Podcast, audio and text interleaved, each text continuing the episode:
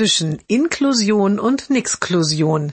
Jeden Montag eine neue Geschichte im Blog von Kirsten mal zwei. Heute Förderplangespräch mit der Sonderpädagogin des Mädchens. Diesmal möchte die Mutter besonders über den Entwicklungsstand im Rechnen sprechen.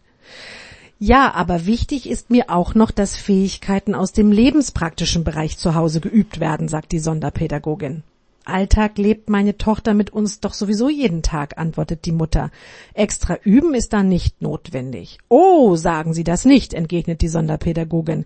Ich habe festgestellt, dass Ihre Tochter nicht gut spülen und abtrocknen kann. Die Mutter ist irritiert. Wir haben zu Hause eine Spülmaschine und die kann meine Tochter genauso gut ein- und ausräumen wie ihre Schwester, die aufs Gymnasium geht. Trotzdem wäre es gut, wenn Sie mit ihr spülen und abtrocknen üben würden, beharrt die Sonderpädagogin. Die Mutter schüttelt verständnislos den Kopf. Aber warum? fragt sie. Wissen Sie, erklärt die Sonderpädagogin, nicht in allen Wohngruppen gibt es Spülmaschinen.